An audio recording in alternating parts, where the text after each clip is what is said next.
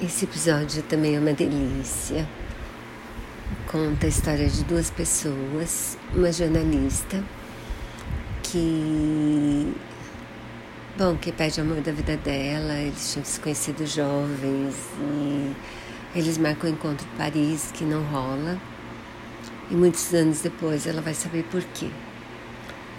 E o outro é um CEO de uma de um website de encontros e que perdeu o amor da vida dele e não sabe como vai fazer. E daí eles se encontram porque ela vai fazer uma entrevista com ele e daí se ajudam. É uma delícia, acho que vocês vão gostar.